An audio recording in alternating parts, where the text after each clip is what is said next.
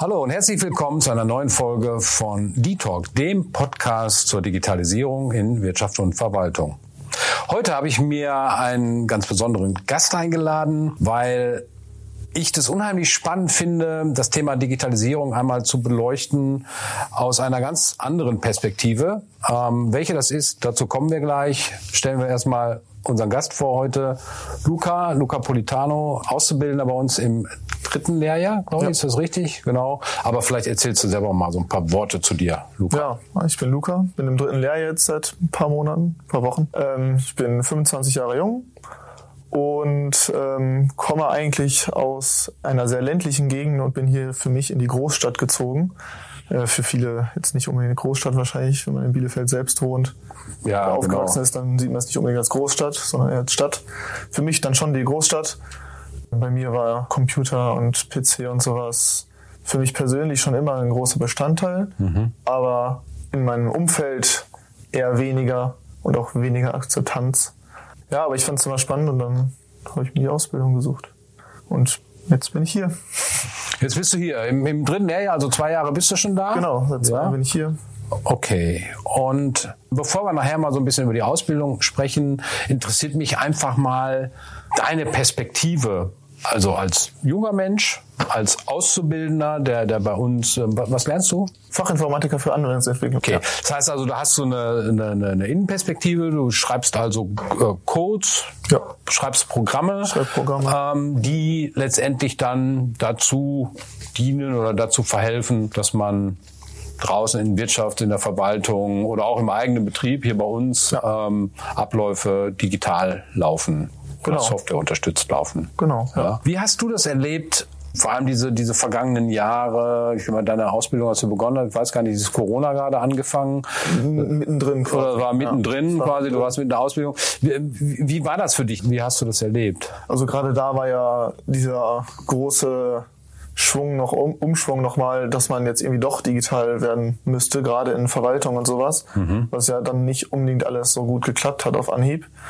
Ähm, ich habe selbst vor meiner Ausbildung noch eine Zeit lang im, im Impfzentrum gejobbt. Ja. Und da war ja auch großes Thema, wie wird jetzt mit diesen ähm, gesamten Daten umgegangen und so. Mhm. Und da war ich sehr schockiert davon, dass ähm, sämtliche Unterlagen, also man jeder Patient hatte einen Laufzettel mhm. und dieser wurde jedes Mal nach jedem Besuch äh, kopiert und eingelagert und dann wird am Ende jeder Woche oder so wurde ein LKW voll mit Dokumenten nach, ich glaube Dortmund oder so gefahren ins Archiv ja. und wurde da ja. eingelagert. Ja.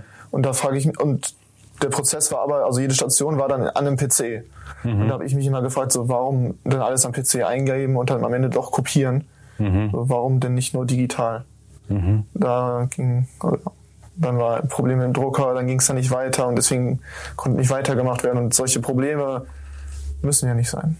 Mhm. Also gerade der Punkt äh, war irgendwie nochmal so, so ganz vorangekommen sind wir noch nicht. Ja. Aber ja. Also hast du das eins zu eins äh, selber so am eigenen Leibe erfahren, was das heißt, wenn man eben noch nicht vollständig digital genau. äh, unterwegs ist. Hast du noch weitere Beispiele oder so Aha-Effekte, äh, auch vielleicht vor deiner Ausbildung, wo du gedacht hast, Mensch, das muss doch irgendwie auch anders gehen, das kann doch nicht sein?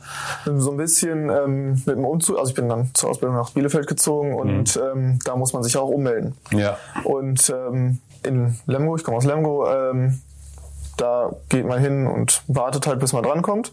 Oder war es früher jedenfalls so, vielleicht inzwischen auch schon anders, aber hier in Bielefeld gab es dann wenigstens schon eine Website, wo man dann einen Online-Termin vereinbaren konnte. Mhm. Und nicht nur den Termin, sondern man konnte auch genau sagen, was man machen wollte und dann wurde angesagt, was für Dokumente man mitbringen sollte. Mhm. Dann eine E-Mail bekommen und so.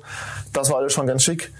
Aber ähm, die Oberfläche dazu, also wie das Ganze bedient wurde, sah schon so aus, als wäre das nicht mehr ganz so modern. Also es war okay. schon also solche Webseiten hätte ich eher vor fünf bis zehn Jahren erwartet. Ja. Mit solchen Oberflächen. Ja. Und vor allem gerade, dass sie halt nicht für mobile Endgeräte freundlich sind. Das, ja. das merkt man halt immer wieder. Ist halt doof.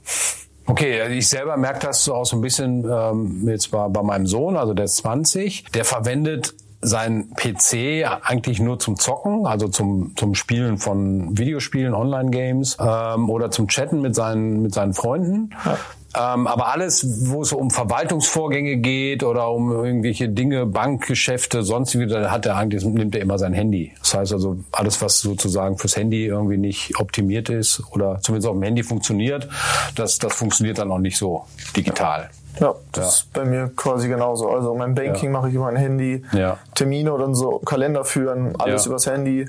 Am PC bin ich eigentlich nur, wenn ich jetzt kaum irgendwelche wirklich Texte schreiben muss, also irgendwie für die Schule irgendwas schreiben muss oder irgendwie Bewerbung oder sowas habe ich auch am PC geschrieben. Ähm, und ja, zocken halt am PC. Hm. Aber ansonsten eigentlich sehr viel am Handy. Das mhm. ist ja auch der ständige Begleiter. Man kann unterwegs mal eben schnell mhm seine Termine planen, seinen Kalender nochmal nachgucken, was für Termine man hat. Man kann sich ja Kalender teilen. Mhm. Gerade in einer Beziehung oder so, wenn man dann irgendwie ja. gemeinsame Termine hat, ja. dass man dann auch das mit einem Blick direkt sieht. Einen kollaborativen Kalender in der, genau. in der Beziehung sozusagen. Ja, ja. ja und ähm, wenn wir mal den Bogen spannen jetzt so in die, in, in die Betriebe, in die Wirtschaft, jetzt ähm, hattest du vorher, weiß ich nicht, hattest du vor, vor der Ausbildung irgendwie schon Bezug, also du hast gesagt, du warst im Impfzentrum, ähm, hattest du vorher schon Bezug irgendwie mit Unternehmen, irgendwie aus einer Innenperspektive, hast du irgendwo mal gejobbt oder? Ich, äh, ich habe äh, viel gejobbt. Ja. Aber äh, wegen meines ländlichen Umfelds waren das Sachen im landwirtschaftlichen Betrieb, mhm. im Garten- und Landschaftsbau, okay. als Kurier, als ähm, Barkeeper. Ah, also, cool. Aber da warst du weniger im, im Büro unterwegs genau, und weniger in Verwaltungsprozessen genau, nee, eingebunden. Da war ich eigentlich nie. Wie, wie, wie sind da äh, so jetzt nach ungefähr zwei Jahren, bisschen länger Ausbildung? Okay, du bist Fachinformatiker für Anwendungsentwicklung. Aber was sind so deine Erfahrungen so jetzt mit der Organisation in, im Unternehmen oder auch vielleicht hast du ein bisschen was mitbekommen, so im Umgang von, von Kunden, die wir so haben. Wie ist so dein Eindruck? Also wie sind die unterwegs? W wann ist eigentlich jemand eigentlich gut unterwegs? Und wann aus deiner ganz persönlichen Perspektive sagst du, hm, da gibt es sicherlich noch Potenzial nach oben oder Luft nach oben in Sachen Digitalisierung? Ja. Ähm ich glaube, es ist immer ganz schwierig abzugrenzen, weil, also ich meine, digital ist natürlich irgendwo immer schnelllebiger und ähm, leichter zu erreichen. Und man merkt, finde ich schon, wenn man nicht digital unterwegs ist und man will mal eben irgendwie schnell was nachgucken und dann sucht man irgendwie seinen Zettel auf dem Schreibtisch oder so oder mhm. am Bildschirm oder mhm. wo immer man seinen Zettel hat und verliert ja auch mitunter mal irgendwie was oder es geht mhm. irgendwie unter.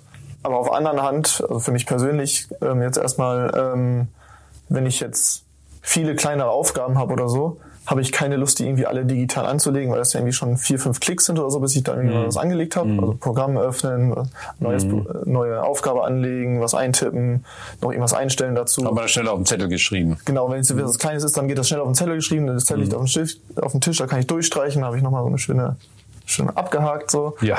So, ja, aber, aber wenn es irgendwelche größeren sind. so ein haptisches Erlebnis. Genau, ne? ja, so, das ja. hat man ja dann sonst über genau. die Tastatur nicht so oder Nee, ja, weniger. Ja, ja. Nee, und, ähm, aber gerade wenn ich dann mit kollaborativ unterwegs bin, mit mehreren mhm. Leuten zusammenarbeite, finde ich es richtig, richtig schön, mhm. äh, wenn man dann ähm, gemeinsam irgendwo einen Platz hat, ob das jetzt irgendwie ein Ticketsystem ist oder was auch immer, wo man dann halt schreiben kann, hier, das ist das Problem, dann kann wer anders dazu schreiben, ey, das hatte ich schon mal oder ich habe das so und so gelöst und dann kann man später nochmal nachgucken, wie das gelöst wurde.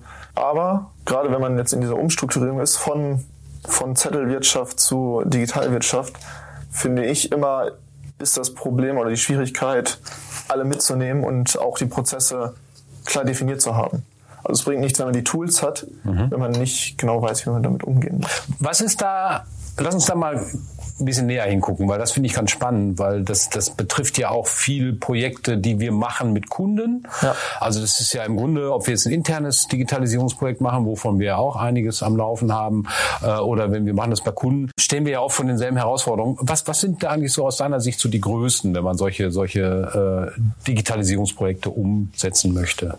Also gerade bei uns intern wird in der Anwendungsentwicklung Abteilung, sag ich mal, ist das Problem, sich erstmal zu einigen, welches Programm man nimmt, mhm. weil jeder hat schon mal mit irgendwas gearbeitet, jeder kennt sich dann mit seinem Programmchen aus, aber es gibt nicht so ein, also die haben alle irgendwo einen großen Nenner, aber es gibt nicht ein Programm, was so den gemeinsamen Nenner trifft. Also die Frage, wie wähle ich das richtige genau, Tool aus, was gibt's da überhaupt, sich einen Überblick zu genau, verschaffen? Genau, das ist erstmal die Schwierigkeit, sich da einen Überblick zu verschaffen, weil man möchte sich jetzt auch nicht mit jedem Tool sehr tiefgreifend ja. Ähm, ja. beschäftigen, ja. wenn man am Ende dann sagt, ja, das ist nichts für uns. Mhm. So, man guckt erstmal oberflächlich, was können so die Tools, was kosten die Tools mhm. vor allem mhm. und wie kann man mit den Tools dann arbeiten am Ende und können die mit anderen Tools von uns schon arbeiten. Das ist ja mhm. auch immer sehr wichtig. Mhm. Und dann die nächste Schwierigkeit ist quasi, wenn man sich dann entschieden hat, feste Regeln dafür zu definieren und diese auch umzusetzen, ähm, dass man jetzt zum Beispiel bei uns in der Entwicklung, wenn jetzt ein, ein Bug im Produkt auftritt und festgestellt wird, dass der vernünftig erfasst wird, dass nicht gesagt wird, ja, da ist ein Bug, sondern dass auch beschrieben wird, wie wird dieser Bug äh, erzeugt, also wodurch kommt er zustande, hat man schon eine Vermutung, womit das zusammenhängt, dass man sowas alles mal aufschreiben kann. Mhm. Und dass dann, wenn sich da wer anders das anguckt, dann direkt versteht, ah, das ist das Problem. Jetzt weiß ich, wie ich das lösen muss. Okay. Weil das vorher gut und nach Struktur dokumentiert wurde. Also dass ein, quasi ein Dritter sich innerhalb einer angemessenen Zeit sofort dort reinarbeiten kann, sich reindenken kann. Ja und ähm, dass man sich überlegt, okay, nach welchen Konventionen wollen wir denn arbeiten? Also machen wir das oder sagen wir, das ist jetzt viel zu aufwendig, das zu dokumentieren? In welcher Form dokumentieren wir das? Machen wir das mit Bullet Points oder machen wir einen Besinnungsaufsatz? Also, ich, ne, also ja, genau. weiß, wie ich das meine. Ja, ich, ähm, klar, das ist äh, spannend. Ist ja dann letztendlich auch die Frage dann nach dem, nach dem Prozess. Also wie sieht der für uns richtige und gute Prozess dann dabei aus, wenn eben bestimmte ja, bestimmte Themen auftreten oder bestimmte Fehler auffallen oder, oder bestimmte Aktionen umgesetzt werden sollen. Wie soll das dann wirklich laufen und wie können wir sicherstellen, dass auch bitte alle sich dann nach diesem Ablauf dann auch halten? Ja. Was passiert dann aus seiner Sicht, wenn sich dann jemand nicht dann daran hält? Zu, wozu führt das? Zu Chaos. Zu Chaos. dann, dann finde ich irgendwas nicht wieder. Also ja. wenn es um abgelegte Dateien oder sowas geht ja. oder ja. zum Beispiel Passwörter so, wenn die nicht vernünftig eingepflegt worden sind oder gar, äh, gar, nicht eingepflegt worden sind, mhm. dann komme ich damit unter auch nicht weiter. Das ist besonders dann ärgerlich, wenn dann der Kollege, der das gemacht hat, irgendwie krank ist oder so, ich also nicht mal nachfragen kann und dann erstmal da sitze und mir denke, okay, wie komme ich jetzt da dran? Und ja, deswegen, das führt zu Chaos, zu, es hindert mich dann in meiner Arbeit und wenn das nach der schönen Konvention alles gemacht wurde, dann weiß ich genau, also ich weiß ja auch direkt, wo das ist und ich muss nicht erst suchen, ah, es könnte mhm. da sein, es könnte da sein. Dann finde ich das vielleicht nach einer halben Stunde oder so. Mhm. Aber es kostet ja auch wieder alles Zeit. Mhm. mhm. Wie war das? Hatten wir eben schon mal kurz angesprochen, so bei, bei Corona. Also du hast die Ausbildung angefangen und dann nach ein paar Monaten, zack, war, war, war Corona. Was hat sich da geändert? Was hat sich für dich persönlich geändert, für das Team geändert, vielleicht für die Abteilung, in der du unterwegs bist? Und wie hat das funktioniert? Was war gut? Was war vielleicht nicht so gut? Oder wo sagst du, was hat mich dann auch in der Zeit irgendwie genervt? Oder ging ja. das alles reibungslos? Als Azubi waren wir ja schon noch ein bisschen länger im Büro. Ja. Dann aber alle in getrennten Büros. Also Mhm. Also man hat nicht so das Büroleben, wie es jetzt ist, dass wir in nicht Großraumbüros, aber zu zweit, zu dritt in einem Büro sitzen und mal eben schnell kommunizieren können, sondern wir hatten alle unsere getrennten Büros und es war generell sehr leer auf der Etage oder in sämtlichen Etagen. Das war ein bisschen komisch so, dass man irgendwie nicht so dieses diese Gemeinschaft hatte hier vor Ort. Mhm. Und das fand ich auch dann, ähm, also dann, wenn man dann remote mal war, für mich war es erstmal schwierig, einen richtigen Arbeitsplatz einzurichten, weil ich habe ja meinen PC da stehen und so und viel mehr Platz ist dann auch nicht wirklich da. Ja. Dann muss ich das da irgendwie alles quasi erstmal zurechtkriegen. Und auch dann, dass man, wenn man zu Hause ist, ich fand es immer super. Ich konnte mir immer schnell in die Küche gehen, was zu essen holen und konnte die ganze Zeit nebenbei essen oder halt äh, trinken oder was auch immer, Musik hören, äh, nicht über Kopfhörer, sondern halt leise im Hintergrund oder so. Ist ja. halt nochmal ein bisschen angenehmer irgendwie. Aber man ist dann halt schon alleine. alleine. Mhm. Und das ist dann mitunter auch irgendwie mal komisch, vor allem dann, wenn man irgendwie Fragen hat oder so, gerade mhm. als Azubi, mhm. hat man schnell mal irgendeine Frage, kommt ja. schnell auf irgendein Problem, weil man was nicht weiß, irgendeine, irgendeine Konvention gerade nicht kennt oder was auch immer. Ja. Und dann der Weg vom Stuhl zum nächsten Stuhl quasi, also wenn man jetzt im Büro ist, also wenn ich von meinem Platz zu meinem Ausbilder gehe, dann sind das zehn Meter oder so, kann ich ihm rübergehen, ich ja. sehe, ob er telefoniert oder nicht, was ja. auch immer. Ja.